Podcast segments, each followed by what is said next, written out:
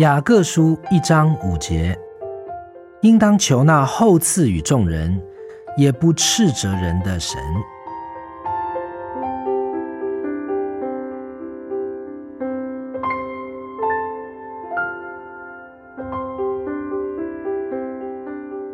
有时候，一个人可能感受到接受礼物是一种痛苦，因为那送礼的人可能在送礼的时候，表示那受礼的人本来不配接受这个礼物，甚至还可能提到接受礼物的人以往的过失与错误。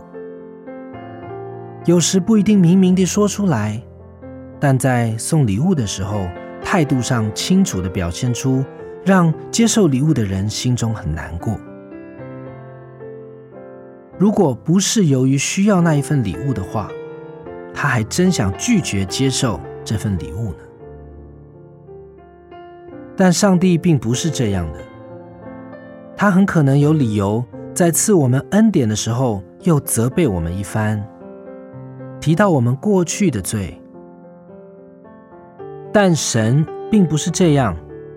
他很可能有理由在赐给我们恩典的时候责备我们一番，提到我们过去的罪。但今天的经文说，他厚赐与众人，也不斥责人。他赦免我们的罪，这是一种厚赐。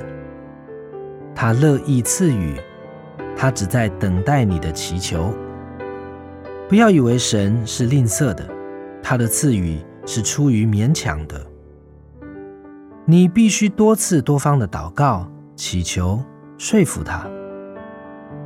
再次记住今天的经文，应当求那厚赐与众人，也不斥责人的神。只要凭着信心祈求。雅各书一章五节，应当求那厚赐与众人。也不斥责人的神。